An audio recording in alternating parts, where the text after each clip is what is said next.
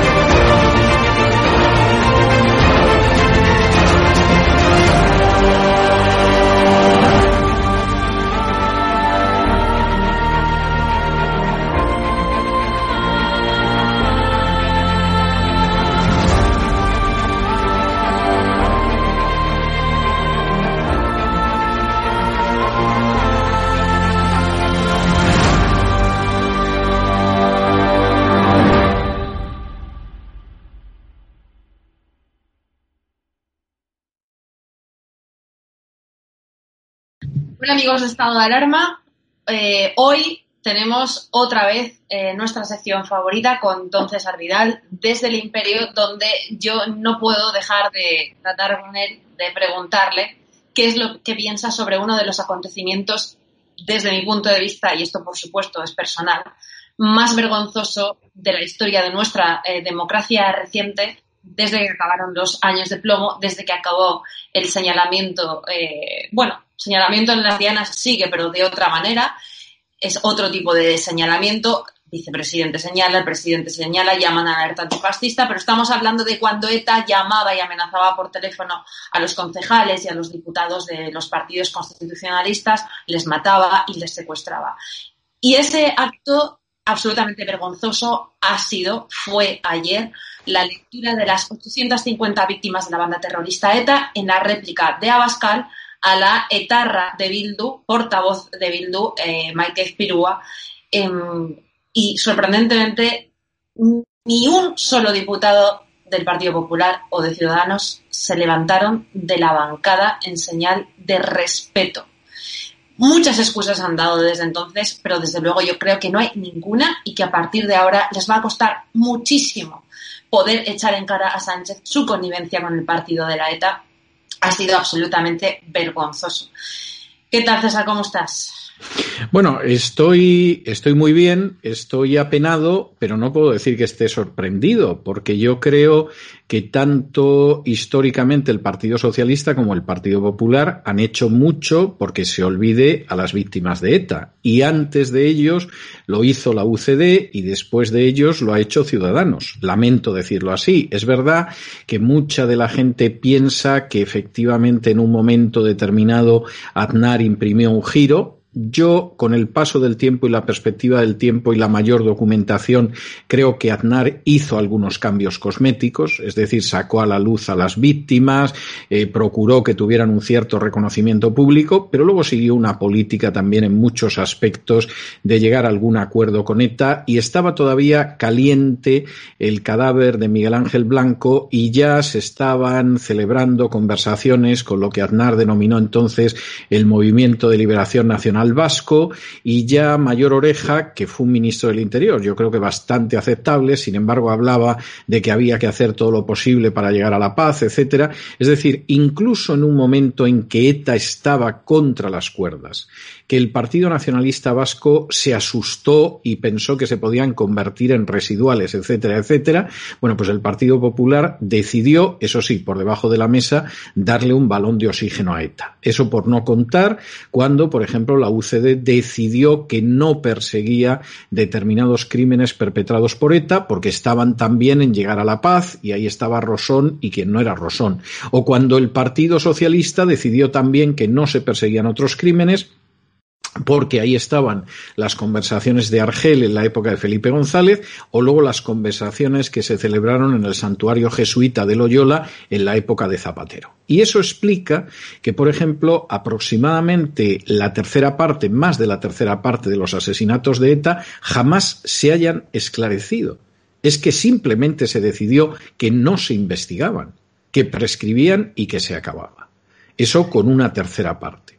Cosa que seguramente los políticos hicieron también porque la población española o fue muy inocente o fue muy ovejuna o fue las dos cosas y nunca reaccionó contra la violencia de ETA. Es decir, en todos los países donde ha habido terrorismo siempre ha habido alguna reacción de familiares, de amenazados, etcétera, contra el terrorismo. No estoy justificando esto, pero es muy significativo de lo que es la población española que con casi mil muertos solo hubiera un adolescente que fue a por un miembro para vengar a su padre. Ahora, yo no estoy diciendo que tenía que haber habido 200 atentados de familiares que habían perdido una niña, un marido, un padre en un atentado de ETA. No se me ocurriría pensar esto. Pero lo que digo es que sociológica y psicológicamente eso indica una anormalidad en la población española. Una ausencia total de reacción y un ovejunismo que dice mucho de la población. Y frente a una población que reacciona así, pues claro, evidentemente los políticos consideran que este es un tema que hay que archivar, que han llegado a una solución que a ellos les parece óptima y que lo mejor que se puede hacer con las víctimas de ETA es olvidarlas. Y a día de hoy, pues realmente la única formación política que está recordando a las víctimas de ETA, guste o no guste, es Vox. El Partido Popular ha decidido que de eso no se acuerda, ocasionalmente puede recordar alguna de sus víctimas, pero esto cada vez es más desvaído y con la idea de a ver si hay suerte y el año que viene no tenemos que hacerlo. El Partido Socialista traicionó a sus víctimas ya en la época de Zapatero de la manera más vergonzosa y más inmoral, y Ciudadanos que juega a no desaparecer con el cambio político que se ha producido en los últimos años, pues está a ver cómo se integra en el sistema y lo hace por el lado más siniestro y más inmoral. A mí el hecho de que Abascal citara a esos muertos de ETA me parece razonable, por no decir obligado, Creo que aparte de la reacción de Vox, hombre, la gente del Partido Popular y del Partido Socialista, siquiera, porque muchos de esos que aparecían en la lista son compañeros de partido, son fuerzas del orden, etcétera, tendrían que haberse sumado a ello, pero bueno, estamos en una situación en la que efectivamente esas son cuestiones que no hay que hablar. Y si en el Partido Socialista el gobierno se sostiene con el apoyo de los terroristas de ETA y los golpistas de Cataluña, en el caso del Partido Popular, pues hombre, dentro de ese lobby gay que circula alrededor de Casado y que parece que se han apoderado del partido, bueno, pues entre ellos está Maroto, que es partidario de no acordarse de ciertas cosas porque es muy incómodo si vives en las Vascongadas. Bueno, pues con una consideración así en la que realmente la sangre derramada, lo que ha significado el terrorismo, el daño que eso ha causado a la población española, no solo a las víctimas, incluso a la economía del país, prefieres mirar hacia otro lado, a mí no me sorprende lo que ha sucedido, lo tengo que decir, eh, casi me hubiera sorprendido lo contrario, pero no deja de ser algo verdaderamente bochornoso que muestra hasta qué punto de envilecimiento ha terminado llegando la casta política en España.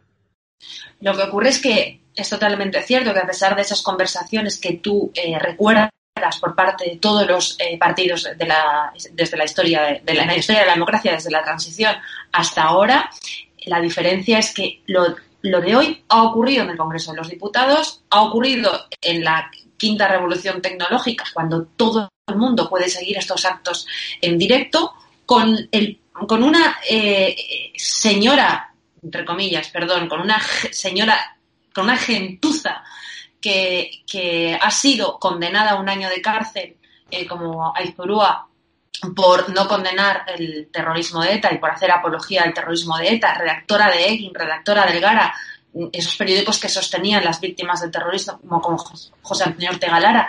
Eh, hay víctimas de ETA asesinadas eh, en la bancada del Partido Popular, eh, de diputados en, en Europa.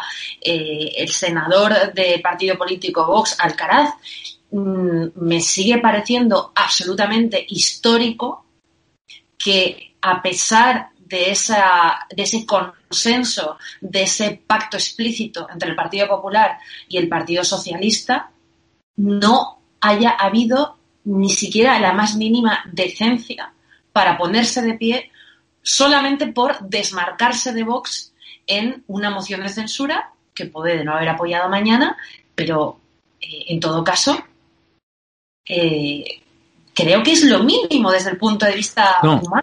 Vamos a ver, desde un punto de vista moral, esto no tiene discusión alguna, Cristina. O sea, yo creo que eso, eso es obvio. Pero esto, en lugar de ser el acabose, como decía Mafalda, es el continuose del empezose. Es decir, mientras te estaba escuchando, yo recordaba una novela muy mala que surgió en la época de la transición, que se publicó en la época de la transición, que era una novela que escribió Juan Luis Cebrián, que entonces era director del país, y era una novela que se llamaba La rusa. La novela era malísima, estaba muy mal escrita. Juan Luis Cebrián incluso escribía Clitorix con X, con lo cual a la novela La rusa la llamaban La ruxa, ya con auténtico pitorreo. La novela era muy mala, muy mala, muy mala. Hicieron una película que no estaba mal, pero la novela era muy mala. Y la tesis de la novela del Clitorix era que eh, en realidad ETA quería dejar las armas y ser buenos chicos y pactar la paz, pero había un sector del antiguo régimen incrustado en la democracia que cuando los etarras iban a las citas para llegar a la paz, iban y los mataban. Y esa era la tesis de la novela. Es decir, estoy hablando de una novela escrita en el periodo de la transición, donde ya los buenos eran los pobrecitos de ETA que querían llegar a un acuerdo, que querían ser buenos chicos, pero llegaban las cloacas franquistas del Estado y los mataban y lo impedían porque ellos querían mantener el terrorismo continuamente. O sea, esa tesis era un disparate. Eh, a fin de cuentas lo escribía el director del país y claro, se vendió porque era el director del país. Es más, le hicieron académico en esa época. O sea, que eso demuestra lo, que se podía prostituir todo en España, en el periodismo, en la literatura, en la cultura y en la academia. Y ya era un intento prematuro de lavado de cara de ETA. Entonces, si eso sucedía a finales de los 70, inicios de los 80, ¿Cómo nos va a extrañar que 40 años después estemos donde estamos? Si es que esto ha sido un proceso que viene de muy lejos, e insisto, el abandono de las víctimas viene de muy atrás. Los primeros que abandonaron a las víctimas en un intento de llegar a un acuerdo con ETA fue la UCD, el primer partido que gobernó. Y luego siguió el Partido Socialista y siguió el Partido Popular de Aznar también. Y luego siguió Zapatero y siguió Rajoy y ahora está Pedro Sánchez. Y lo único que sucede es que, claro, ya después de tanto tiempo hay cosas que se hacen a calzón quitado. Ya ni siquiera te vas a molestar en fingir. O sea, es una de esas cosas, quiero decir, es como el adúltero que, bueno, al inicio de su adulterio a lo mejor sigue fingiendo que quiere a su mujer. Al cabo de un tiempo de devaneos ya es que ni se molesta en fingir en casa. Ya eh, hasta le dice lo que le desagrada, que se ha quedado la sopa fría o que no sabes echarle suficiente azúcar al café y está amargo o lo que sea. Y nosotros hemos llegado ya a esa fase del adulterio. Es decir, al pobre pueblo español le llevan poniendo los cuernos las fuerzas políticas y sociales desde hace décadas y además acostándose con terroristas, y el pobre pueblo español durante mucho tiempo se ha creído que no, que había unos que sí y otros que no, etcétera. Y estamos viendo lo que hay. Y cuando de pronto se llega a una situación como esta, en que existe un pacto para integrar a unos asesinos en el sistema, porque si la gente no se ha dado cuenta, debería de darse cuenta, los asesinos han quedado integrados en el sistema y además se les ha entregado Navarra, porque los pactos que hizo Zapatero con ETA en un santuario jesuita que manda báculos son unos pactos que luego continuó Rajoy y Fernández Díaz como ministro del Interior. Tengamos esto en cuenta. Pues lamentablemente no te puede sorprender que en un momento determinado se cite incluso a compañeros tuyos a los que se asesinó de la manera más vil y más cobarde y tú te, quedes con tus nauseabundas nalgas pegadas al asiento en las Cortes que es lo que se ha visto, pero que en última instancia, si bien lo piensas, no sorprende, lamentablemente es que al final es la exteriorización de algo que viene durando por lo menos década y media ya prácticamente a calzón quitado, porque antes también se vio. Y dice mucho, vuelvo a insistir, del el pueblo español. Yo recuerdo, vamos a ver, yo recuerdo perfectamente la última entrevista que yo le hice a Alcaraz. ¿Mm? Francisco José Alcaraz, recuerdo perfectamente la última entrevista que le hice que fue yo creo que apenas unas semanas antes de exiliarme yo de España. Y antes de entrar en la entrevista, eh, de una serie de cosas y me dijo con una inmensa pena, eh, mientras estábamos fuera de, de micrófono, es que realmente a los españoles las víctimas del terrorismo no les importan nada. Les importan a gente como tú, a alguna otra persona, etcétera, pero a los españoles es un tema que no les importa nada. Y me acuerdo que hubo un momento de la entrevista que se le llenaron los ojos de lágrimas. Y esto es terrible, pero es la realidad. Es decir, a fin de cuentas esos políticos actúan así porque están convencidos de que tienen una impunidad absoluta por parte de los ciudadanos para actuar así. Porque si creyeran que los ciudadanos les van a pedir cuentas, vamos, fingiendo se habrían levantado y alguno se habría sacado el moquero del bolsillo del pantalón y se le hubiera acercado los ojos como si fuera para enjugarse una lagrimita. Porque es así. Entonces, el problema es que esos políticos cada vez nos dan una imagen más espantosa y más envilecida, y el problema es que la imagen que dan es que devuelven el reflejo de buena parte de la sociedad española. No voy a decir de toda la sociedad porque sería injusto. Hay gente digna, hay gente que recuerda a las víctimas, hay gente que tiene víctimas entre sus seres queridos y familiares, hay gente que no los va a olvidar. Pero mayoritariamente la sociedad española se ha envilecido exactamente igual que sus políticos en un tema como el del terrorismo, el de las víctimas del terrorismo. Absolutamente, y eso nunca habría podido pasar, recordémoslo, sin la connivencia de los medios de comunicación, de activistas de ultraizquierda eh, reconvertidos en, periodistas o de periodistas que siempre han sido activistas de, de ultraizquierda, que son los que además se han encargado de retratar ante la sociedad a las víctimas de ETA encima como gente atormentada, resentida, huraña eh, y absolutamente sola hasta el punto de lograr marginarlos. Por otra parte, eso es lo que han hecho con víctimas como el padre de Diana Kerr y otras personas que han pedido justicia para sus eh, hijas asesinadas y que la ultraizquierda ha tratado siempre, eh, como digo, de, resentida. Es absolutamente lamentable. la izquierda llama a eso progresismo. Hay, hay responsabilidades muy repartidas, es decir, por un lado están los partidos políticos, eso no tiene vuelta de hoja, por otro lado, hay una responsabilidad terrible de los medios de comunicación que no se puede eludir. O sea, eso es algo verdaderamente bochornoso lo que hemos podido escuchar, leer y ver durante décadas. Y por otro lado, hay una responsabilidad que no se puede en absoluto negar por parte de la Iglesia Católica, por parte de la Conferencia Episcopal. Yo recuerdo haber entrevistado hace años a Santiago Abascal cuando militaba, pero de manera muy, en fin, muy de cuarta, quinta línea dentro del Partido Popular, y me acuerdo que le pregunté por Monseñor Setién y me dijo, bueno, yo a Monseñor Setién le llamo Monseñor Satán. Y, y, efectivamente esa responsabilidad en Vascongadas, en Navarra y en Cataluña ha sido espantosa pero, por otro lado, el silencio de otra gente que a lo mejor estaba en Extremadura, en Valencia o en Madrid no ha sido menos clamoroso. Los otros apoyaban, arropaban y respaldaban. Y los otros, en general, miraban para otro lado. Y cuando algún día se acabe publicando todo lo que en su momento el cardenal Rouco le sacó a Aznar a costa de que eh, no tener a una parte de la conferencia episcopal que apoyara a ETA, verdaderamente los ciudadanos españoles, si es que llegan a enterarse, desde luego la COPE no se lo va a contar, pero si llegan a enterarse se llevarán las manos a la cabeza diciendo, pero bueno, ¿cómo es posible que hayamos vivido este chalaneo que al final hemos pagado nosotros? Y ese es un elemento tremendo.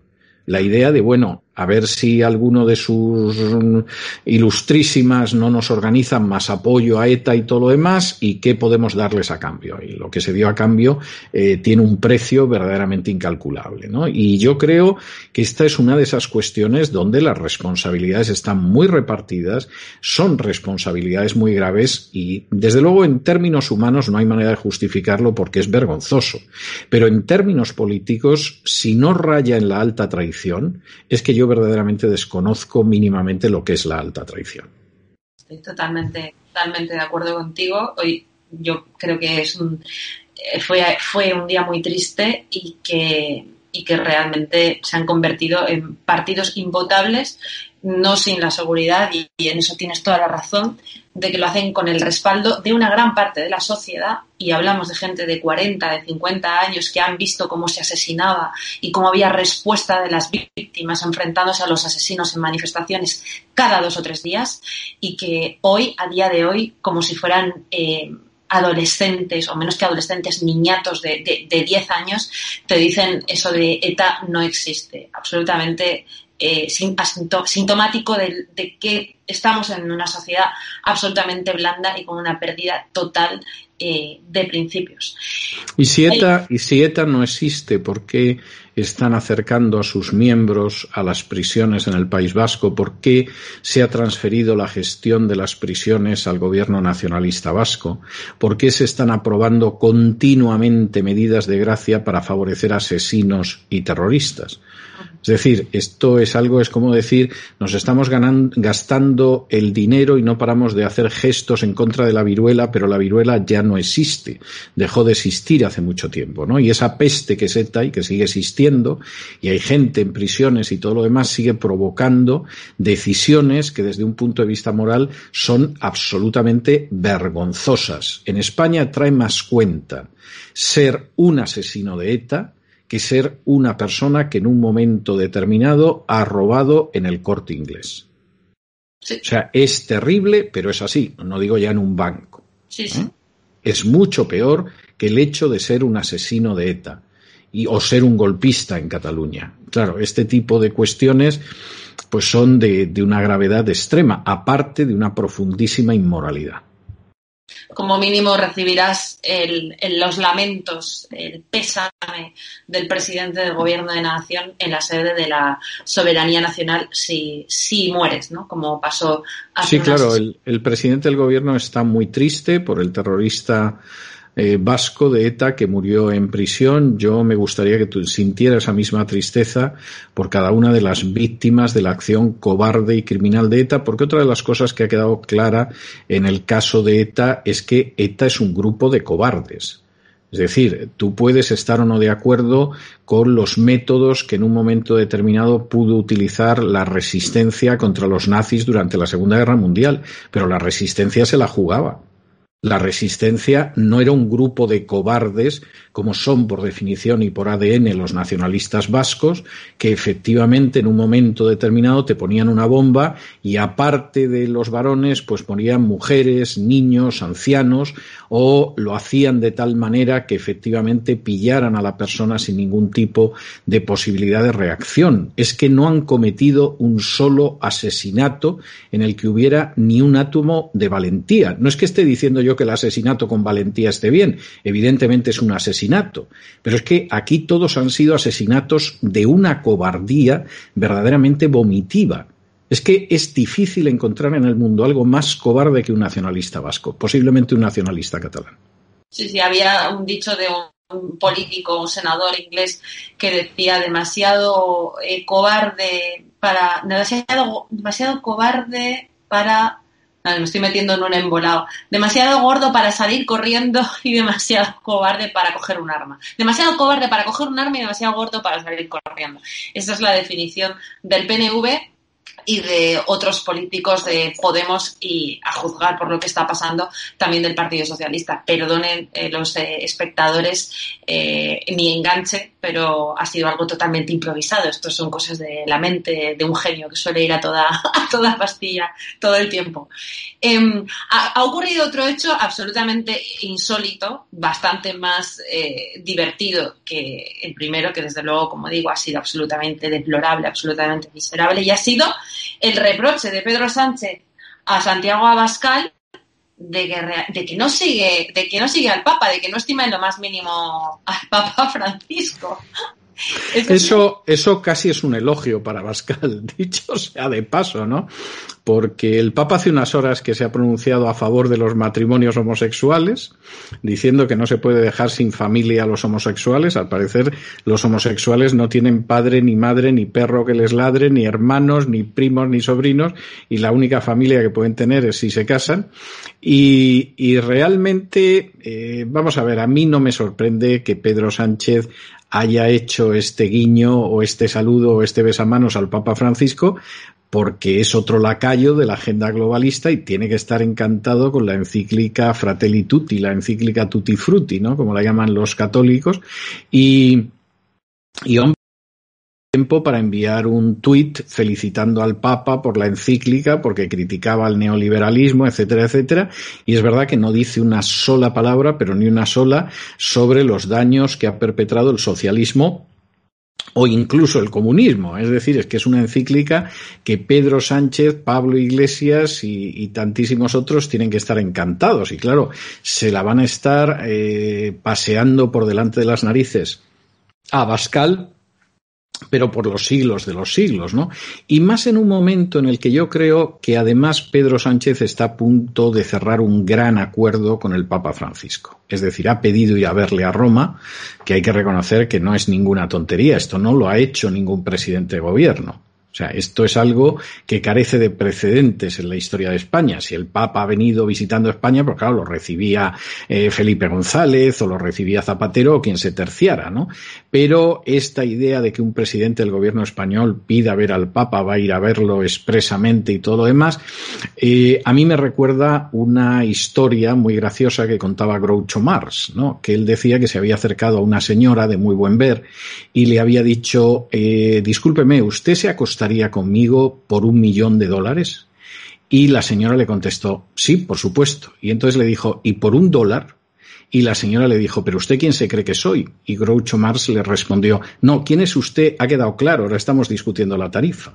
Bueno, pues yo creo que pasa exactamente igual con la Santa Sede. O sea, lo que es ha quedado claro desde hace siglos. Ahora solamente se trata de discutir la tarifa.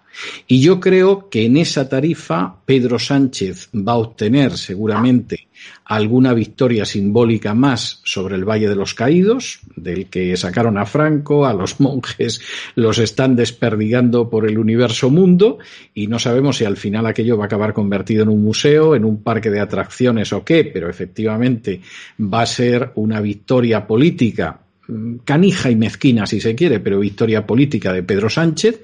Yo creo que Pedro Sánchez va a conseguir también que los medios católicos no digan ni palabra de la ley de eutanasia, que es una invitación al genocidio, es de lo más espantoso en términos jurídicos que yo he leído a lo largo de mi vida. De hecho, la ley de eutanasia de Hitler era mucho más moderada, pero muchísimo más moderada que la de Pedro Sánchez. Y yo creo que ahí va a haber un silencio, pero más que considerable por parte de la Iglesia Católica. Y luego va a seguir habiendo pues un apoyo a políticas globalistas que comparte el Papa Francisco y Pedro Sánchez, como es la inmigración descontrolada, como es la voladura de las culturas occidentales europeas, etcétera, etcétera, etcétera.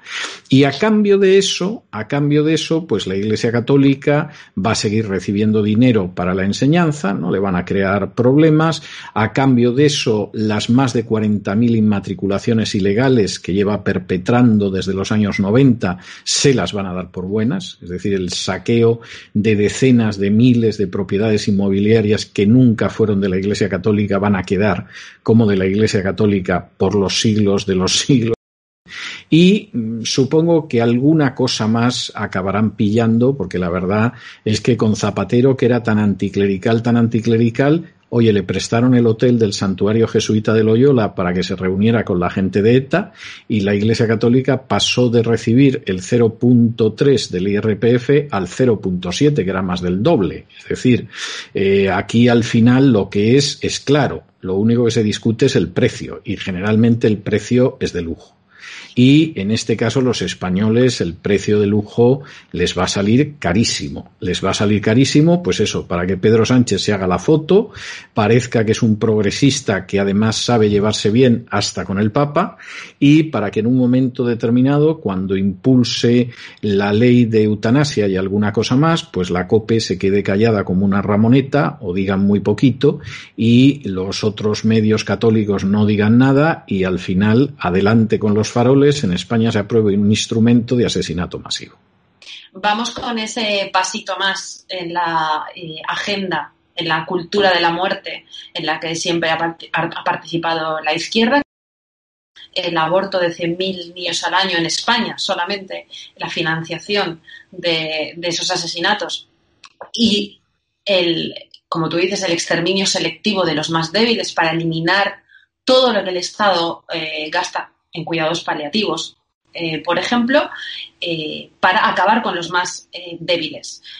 por definición, la, Iglesia siempre, siempre se ha erigido como la defensora de los más débiles eh, ya sabemos que los medios eh, tradicionales, los medios hegemónicos tomados por la izquierda o por el buenismo o por la nada, eh, defienden esto como una medida progresista de elección personal y como un avance social, lo cual es absolutamente deplorable. Cuentan con la desinformación de la gente que no sabe cuáles son esos casos, cuáles son esos casos que la gente no conoce en todo ese proyecto de eugenesia posmoderna que lleva a cabo eh, la izquierda con el beneplácito de los medios eh, conservadores y de incluso de la cadena COPE.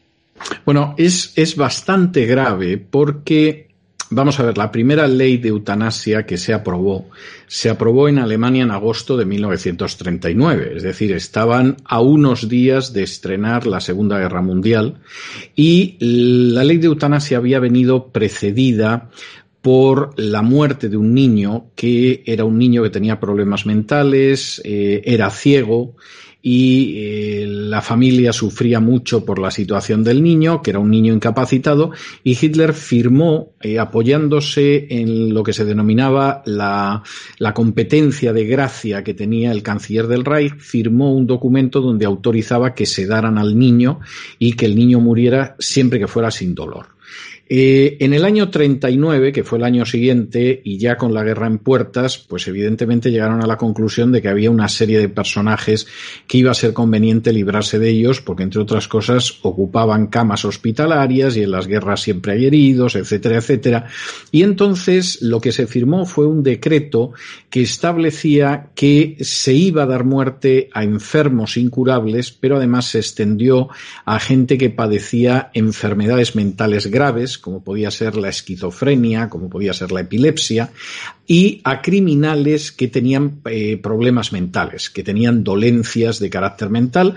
Y entonces eh, esto unido a los niños, en el caso de los niños, cualquier niño que tuviera menos de tres años y hubiera nacido con malformaciones, pues se les enviaba a una clínica y en las clínicas se procedía a gasearlos. En un momento determinado fueron aumentando la edad de los niños, al cabo de unos meses ya estaban gaseando a criaturas con 17 años, que evidentemente hacía tiempo que habían dejado de ser niños. Pero con todo y con eso, la ley alemana, que en un momento determinado dejó de utilizar el gas y empezó a sedar a la gente, como en España han hecho determinados equipos médicos, o sea, los nazis tardaron años en llegar a la solución de algunos equipos médicos en España, pues evidentemente sedaban a esta gente, la mataban y San se acabó. Luego a los familiares les decían que habían muerto, los incineraban, les mandaban una urna con cenizas y todos están contentos. Con todo y con eso, la ley alemana de eutanasia, que además eximía de responsabilidad a los médicos, a las enfermeras, etcétera, etcétera, era una ley moderada con la ley que está impulsando en estos momentos el Partido Socialista y Unidas Podemos, que además encima han ampliado en las últimas horas la ley. Entonces, claro, primero es una ley que en contra de la manera en que se va a intentar vender, que es que, claro, queremos evitar que usted muera en medio de terribles dolores. Esto es mentira, porque en España existen unos protocolos de cuidados paliativos de personas en fase terminal que nadie tiene por qué morir en medio de horribles dolores porque se les seda y se mueren. Es decir, esto legalmente está cubierto y no hace falta ninguna nueva legislación. Pero la nueva ley, primero, lo que permite es que te lleves por delante no solamente a gente que está en una situación de enfermedad grave. Pensemos, por ejemplo, en una persona que tiene un cáncer terminal. No, la ley te permite que te lleves por delante a un enfermo crónico, lo cual quiere decir que, por ejemplo, a un diabético lo podrías liquidar que te lleves por delante a una persona que padezca una minusvalía física o psíquica que no tenga curación, lo cual significa que, por ejemplo, en un momento determinado, pues un epiléptico, un esquizofrénico, un cojo, un manco, un ciego, un mudo, un sordo, evidentemente los puedes liquidar de la manera más impune. es más, un depresivo, exactamente, pero incluso un depresivo, una persona que ha sufrido un golpe emocional y pasa una depresión, pues se ha colocado ya en la lista para desaparecer de este mundo. Y además se da la circunstancia de que ya no tienes que manifestarlo tú directamente. O sea, basta con que en algún momento hayas dicho eso de yo si estoy muy mal, prefiero que me ceden y me maten, etcétera, etcétera. Y lo único que se, se exige, porque ya ni siquiera hay un plazo de 15 días entre la primera petición y la, la corroboración, la ratificación de la petición, sino que ahora si el especialista considera que hay que liquidarte, al cabo de dos horas te están liquidando. Lo único que se exige es que haya alguien que dé permiso estando tú delante. Claro, si una persona está ingresada en un hospital y a lo mejor la tienen ya sedada o cualquiera de estas situaciones o es una persona que a lo mejor no tiene sus facultades psíquicas eh, en pleno funcionamiento, bueno, pues cualquiera puede firmar eso y a continuación te ejecutan, o sea, no hay más vuelta de hoja. Y al final, la ley de eutanasia que está impulsando el Partido Socialista con la gente de Unidas Podemos es una ley de eutanasia muchísimo más amplia, muchísimo más liberal, por decirlo de alguna manera, muchísimo más abierta que la ley de eutanasia de los nazis.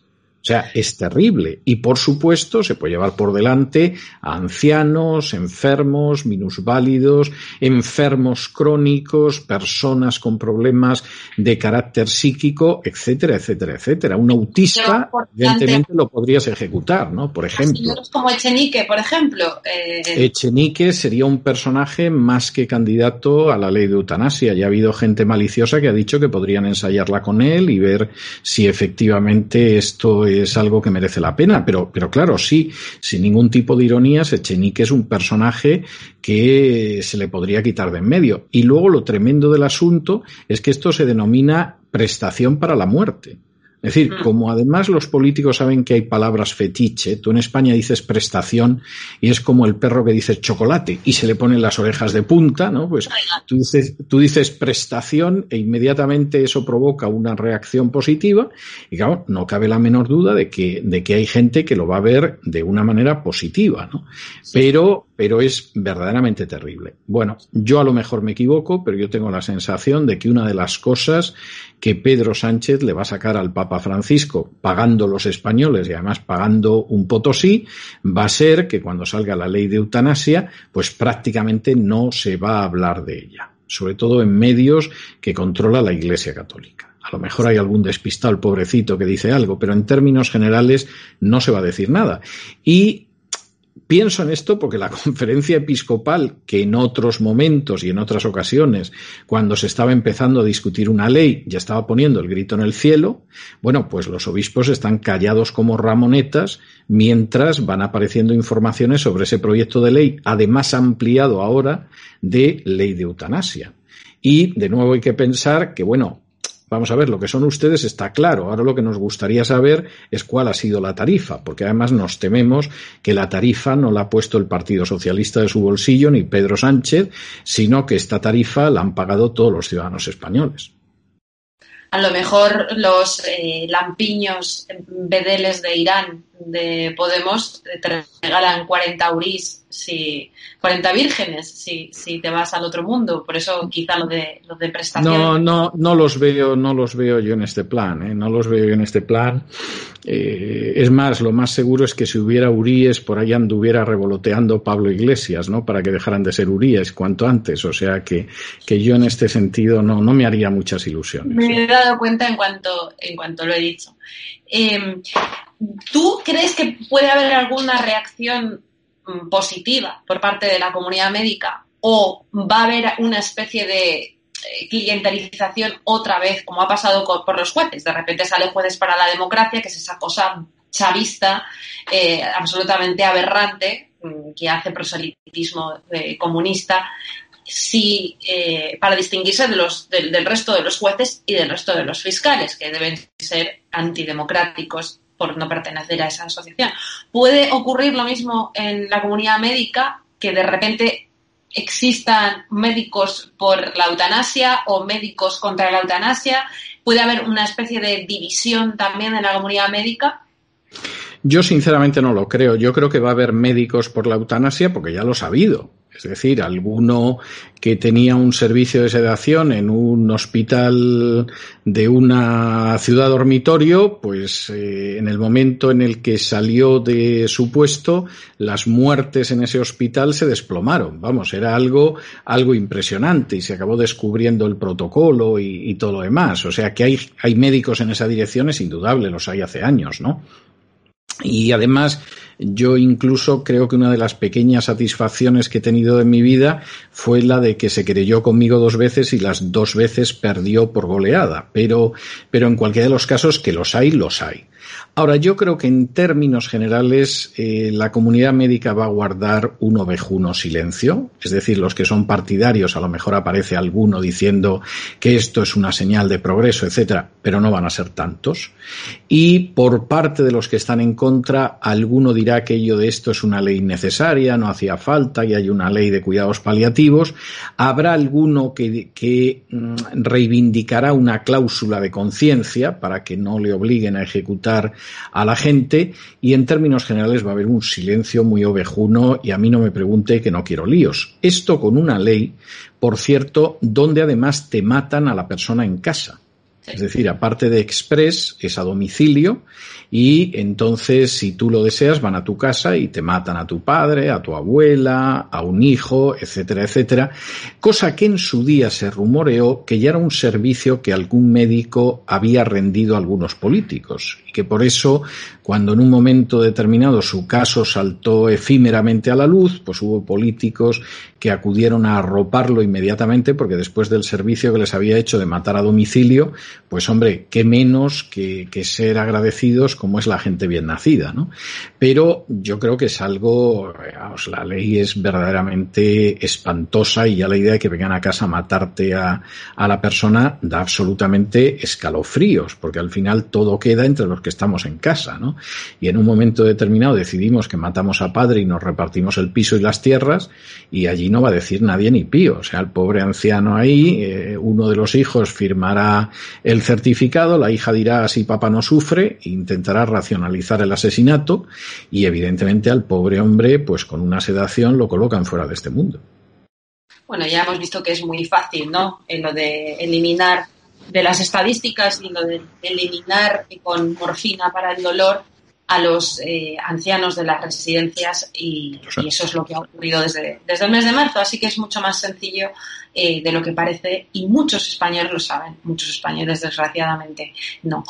César, nos quedan dos semanas justas para las elecciones eh, americanas. Eh, la semana que viene conectaremos contigo donde ya será obligado eh, jugárnosla y hacer un pronóstico como el pulpo Paul creo que se llamaba y apostarlo todo eh, por uno de los dos, yo ya antes de llegar a yo yo te puedo yo te puedo hacer el pronóstico a dos semanas. Eh, yo te diría que si no hay pucherazo electoral como pasó en su día con John Kennedy Trump va a ganar estas elecciones yo también me voy a Si hay, si hay un pucherazo electoral, por ejemplo, en Pensilvania, donde los demócratas han cambiado hasta la ley electoral para que em, acaben votando, vamos, los muertos, los espectros y los ectoplasmas, ya entonces la cosa puede variar. Pero si efectivamente no existe un fraude electoral, no hay un pucherazo electoral, estas elecciones las va a ganar Trump.